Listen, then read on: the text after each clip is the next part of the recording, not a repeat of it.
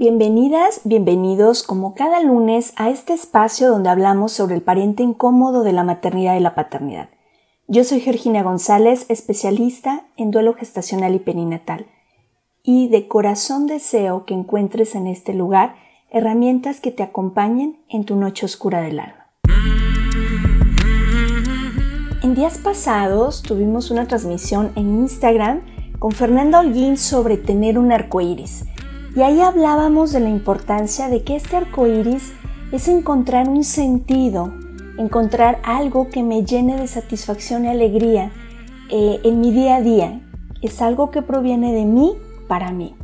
Y en este sentido quiero compartirte, y como les platicaba ese día, para mí ahorita el diplomado está siendo ese arco iris en este transitar de la vida.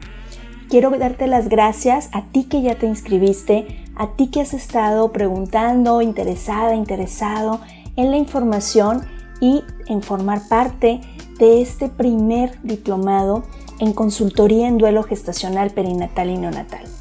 El viernes 27 tendré otra sesión informativa a través de Zoom y bueno, me encantará, me encantará verte por ahí. Mándame un correo duelorespetadopodcast.gmail.com o contáctame en Instagram, en Facebook, para poder compartirte el enlace para esta sesión. Gracias, gracias, gracias por sumarte, por ayudar a pasar la voz, porque de todas y de todos es responsabilidad el poder profesionalizar el acompañamiento en este camino tan intenso tras el fallecimiento de nuestros bebés.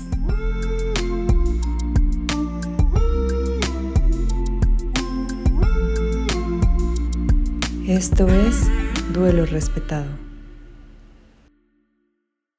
En esta ocasión me siento muy feliz porque me acompaña no solamente una amiga, sino una colega y una compañera de la Red Latinoamericana de Duelo Gestacional y Perinatal. Ella es Patricia Coronel, mamá de siete hijos, cuatro que materna en la tierra y tres que materna en el cielo. También es acompañante en duelo gestacional y perinatal y yo me siento muy, muy honrada de tenerte hoy aquí. Bienvenida Patricia, ¿cómo estás? Muy feliz, Geo, de, de poder participar contigo. Infinitamente honrada de, de, recibir tu invitación. Muy feliz de compartir este espacio tan, tan necesario y tan sanador para tantas familias. De verdad que, que, me siento muy emocionada. Por aquí ya en algún momento les contaremos los proyectos que, que hay como red y, bueno, por lo pronto en la descripción de este episodio les dejaremos también las redes donde pueden contactar a Patricia y síganos, síganos porque tenemos cosas muy, muy lindas para compartir, para proponer y para seguir rompiendo el silencio. Y hoy hablamos de un tema donde Patricia vaya que rompió el silencio. Es un, es un duelo eh, todavía dentro de duelo gestacional y perinatal, sigue siendo un duelo desconocido en donde caemos en este juego de no te quejes si ya tienes a, otro porque lloras, porque estás triste. Y nos referimos al duelo cuando tenemos a unos gemelos, a unos trillizos y solamente sobrevive uno de los bebés. Patricia, cuéntanos, ¿cuál es tu experiencia con este tema? Como bien dijiste, Geo, eh, es un tabú muy grande aún dentro del tabú que, tiene que ver con las muertes estacionales. Y mi experiencia fue hace 21 años atrás, en, en el 2000, cuando quedó embarazada a los 20 años. Y estamos hablando de una época en la que no había tantas ecografías, tanto control eh, gestacional como es ahora, donde te mandan a hacer varias ecografías a lo largo del embarazo por lo cual yo no sabía que tenía un embarazo múltiple. Eh, todo iba bien aparentemente con el embarazo hasta que alrededor del cuarto mes sufro una pérdida y como el bebé cayó enterito, eh, no me realizaron ningún legrado. Eh, los médicos estimaron que no era necesario y que debía dejar que la naturaleza siga su curso. Un tiempo después, tirada en la cama, siento que, que, se me movía algo en, en, el vientre y yo creí que me estaba volviendo loca y que ya era la tristeza que, que hacía que yo me imagine ese tipo de cosas. Luego puse mi mano en mi vientre y volví a sentir ese movimiento y me puse a llorar. Llamo a, a mi compadre que es ginecostetra, le digo lo que estaba pasando, me dice, vamos ahora mismo al, al hospital. Nos vamos, me hago un ultrasonido y grande era la sorpresa que había un corazón maravilloso latiendo a 140 latidos por minuto. Ahí supe que era un embarazo múltiple. En ese momento es cuando tú eres consciente de este embarazo múltiple. ¿Y qué sigue, Patricia? ¿Qué, ¿Cómo te sentiste de, esta noticia? 21 años después, solo de recordarlo, eh, se me enchina la piel. Y me estremezco porque la sensación fue muy intensa, fue como que, que me parta un rayo. O sea, ¿qué pasó acá? Mi médico no me dijo nada. Eh, si bien hay antecedentes en mi familia, eh, yo no estaba preparada para, para un embarazo múltiple. Eh, no tenía ni idea de que, de que era, mismo por eso fue la, la sorpresa tan grande. Y, y, me quedé en shock, soy sincera, me quedé en shock y no sabía si lloraba de tristeza, de alegría o, o, o, qué me estaba pasando en ese momento. Fue un golpe emocional y psicológico muy fuerte. Pero fue luego un, no puedo creer este milagro y, y vamos para adelante. Eh, luego fue un tener miedo de que no se repita todo, que no vuelva a haber una pérdida. Me dijeron que era mejor que guarde reposo, que el bebé pudo quedar débil por culpa de la pérdida del hermanito. Todos se extrañaron de que no haya caído y todos se preguntaron por qué no te hicieron un legrado, porque si te hacían el legrado, ahí hubiera caído también el otro bebé.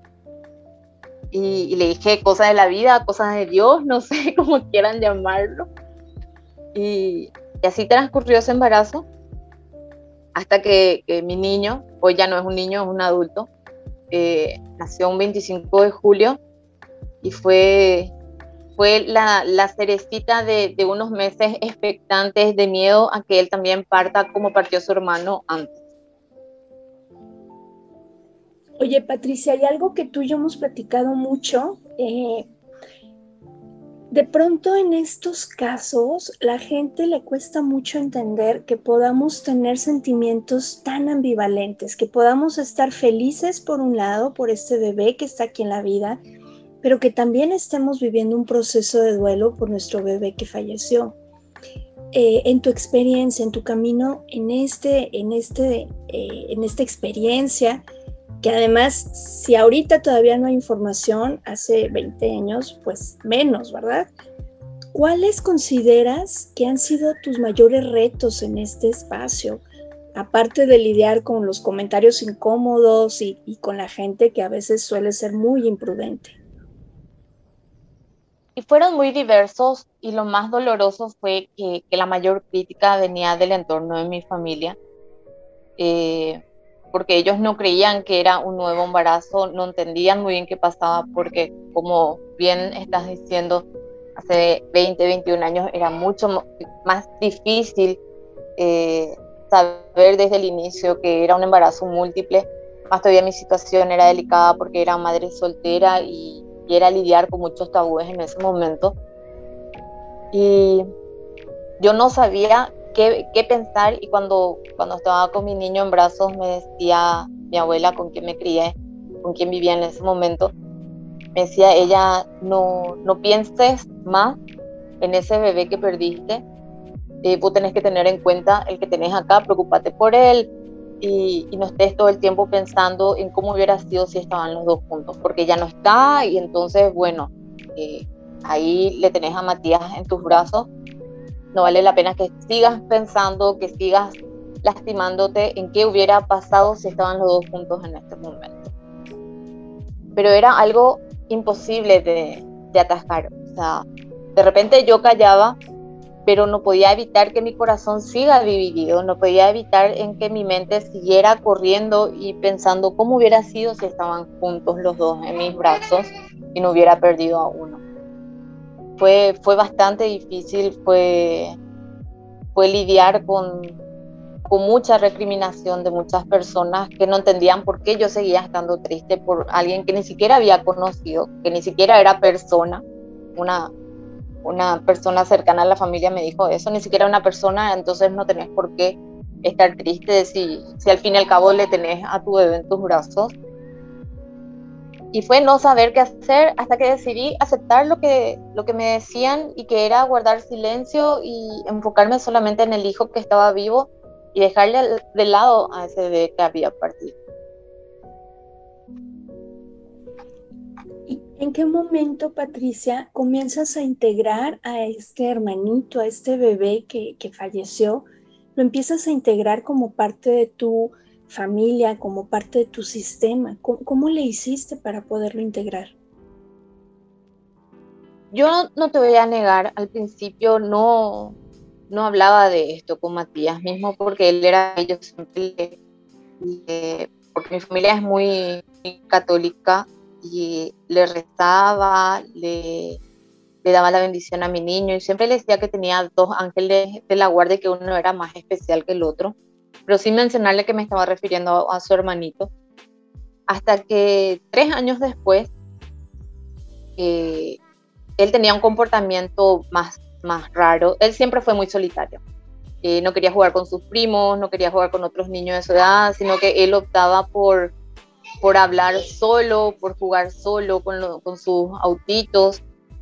Eh, y un día, estando embarazada de mi segundo hijo, eh, él estaba sentado en, en, mi regazo, yo ya tenía como unos siete meses de gestación en ese momento, y me dice, mira mamá, el bebé se ríe. Y le dije, ¿quién ve, mi amor? ¿Tu hermanito está en la panza? No, mamá, ahí está al lado tuyo. Yo me quedé helada. Y mi abuela estaba al lado mío en ese momento. Ella me miró con una cara de ¿qué hiciste? Y le digo a él, anda con tu tía a jugar. Le envió a otro lado y me dice mi abuela, ¿vos le contaste del bebé que perdiste? Le dije, no. Yo no le hablé. Me dijo, no te creo. Le dije, yo no le hablé. Y él después le, le preguntó ella y le dijo, sí, yo le veo a bebé yo le veo a bebé, ahí está mi hermanito. Entonces recurrimos al sacerdote de, la parroquia a la que corresponde a nuestra casa y hablamos con él y ella le dijo enojada, eh, esperando que él me, me, reprenda, le dijo ella eh, que yo le había contado a mi hijo y que eso le iba a traumar, que yo le conté que eh, yo había perdido un bebé y que él tiene un amigo imaginario que cree que es su hermanito. A lo que este sacerdote le dijo que no, que como mi hijo era muy pequeño, que tiene el alma pura, el catecismo enseña que ellos pueden ver a los ángeles y en especial pueden ver a sus hermanos que partieron. Que no hacía falta que yo le cuente nada porque él podía verle a su hermano, que eso era natural y que estaba haciendo mal al no hablarle de su hermano, porque aunque no esté físicamente, su hermanito en espíritu seguía ligado a él. Entonces las dos nos quedamos así pasmadas nos quedamos calladas, de regreso a casa no hablamos de nada. Y esa noche yo le dije a ella, mira abuela, yo a vos te quiero mucho, te respeto mucho, pero pensando bien en todo lo que nos dijo el sacerdote, yo decido que desde hoy él va a saber de que ese bebé a quien nosotros le decimos su ángel de la guarda especial, él va a saber que es su hermano. Y comencé a hablar con él eh, y le decía, ¿cómo es el bebé? Y me dijo, él es su cara igual a mí. Y yo me quedaba así helada y caía una lágrima por mi rostro y no podía creer eso. Y, siempre yo le preguntaba, ¿y vos le ves? Él suele venir a ver.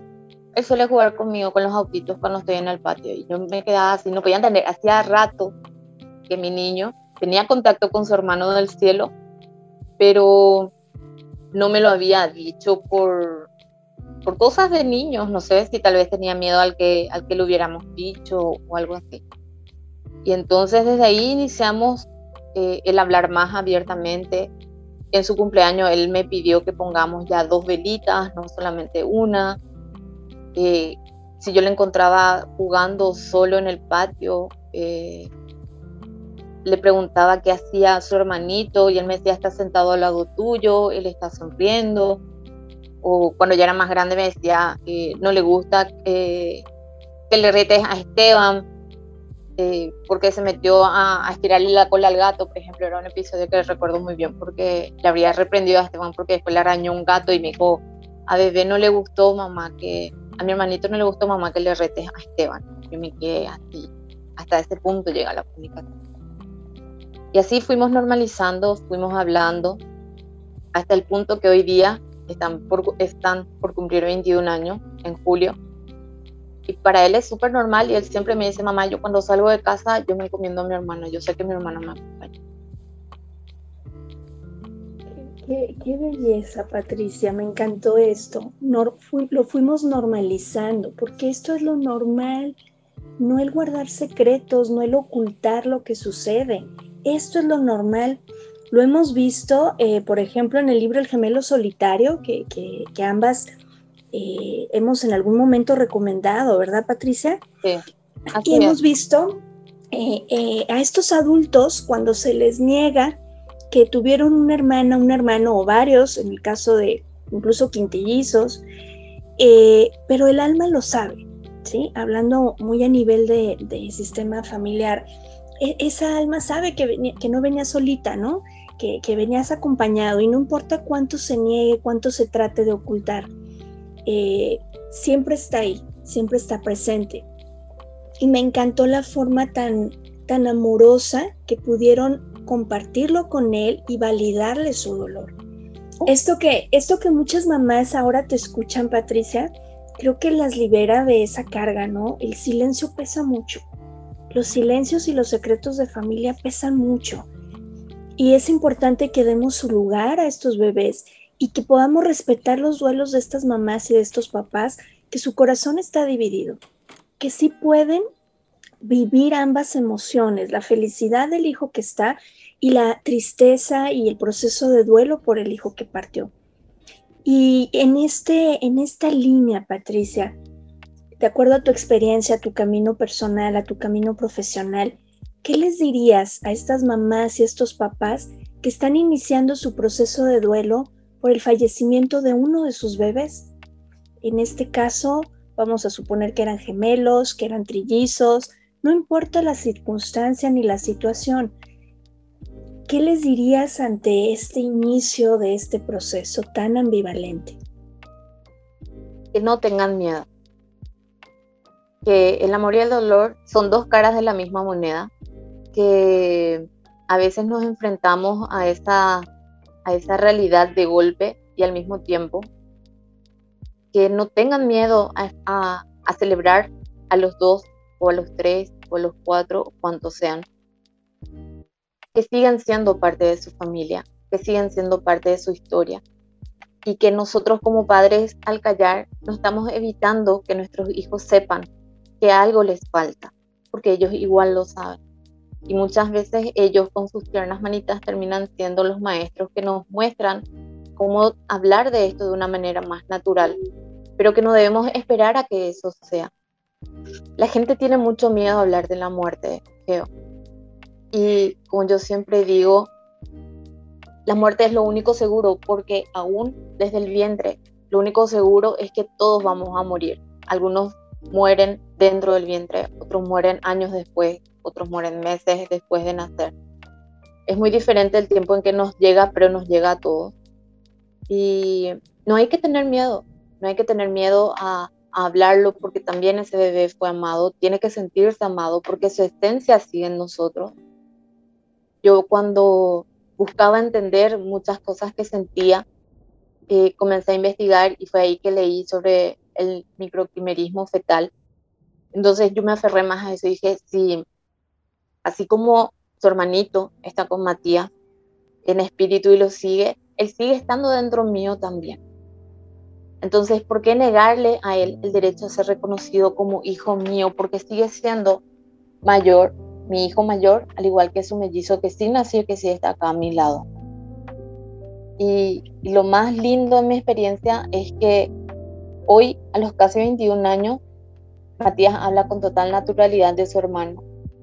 Él, no tiene ningún problema en hablar y decir, sí, yo tengo un hermano que, que era mi mellizo y que falleció y, yo le veía y yo no, estaba loco porque yo hablaba con él, aunque muchas veces pasó por eso que la gente decía que, le faltaba psicólogo porque él hablaba solo cuando hablaba con su hermano en voz alta. Y que no tengan miedo del que dirán, por sobre todo eso, que no tengan miedo del que dirán, que, que no importa lo que el mundo diga, lo importante es que ustedes honren esa vida, que si no está físicamente sigue estando en nosotros. Y lo primordial es eso, honrar ese amor, honrar esa vida. Eh, a pesar del miedo que podamos sentir, seguir para adelante, porque ellos, ese es su derecho como nuestros hijos. Me encantó, ese es su derecho como nuestros hijos. Patricia, muchísimas gracias por abrir tu corazón, por compartirnos esta experiencia tan hermosa con todos tus hijos y por ayudarnos a romper estos mitos que, que hacen que nuestros procesos de duelo sean todavía mucho más difíciles y, complicados, ¿no? Te mando un abrazo muy, muy grande. Eh, gracias, de verdad, un honor, un honor, Patricia. No, muchísimas gracias a vos por la invitación y repito, eh, no tengan miedo a demostrar el amor por sus hijos, estén o no ellos en sus brazos, que ellos seguirán siempre dentro nuestro y, nos toca honrar la vida de ellos por más breve que haya sido. Así es, así es. Aquí dentro de la descripción te dejaré los datos de Patricia Coronel para que la sigas y nos sigas como Red Latinoamericana, que tenemos muchas actividades para compartir con todas ustedes y con todos ustedes. Yo soy Georgina González y deseo que todas y todos tengamos un duelo respetado. Hasta la próxima semana.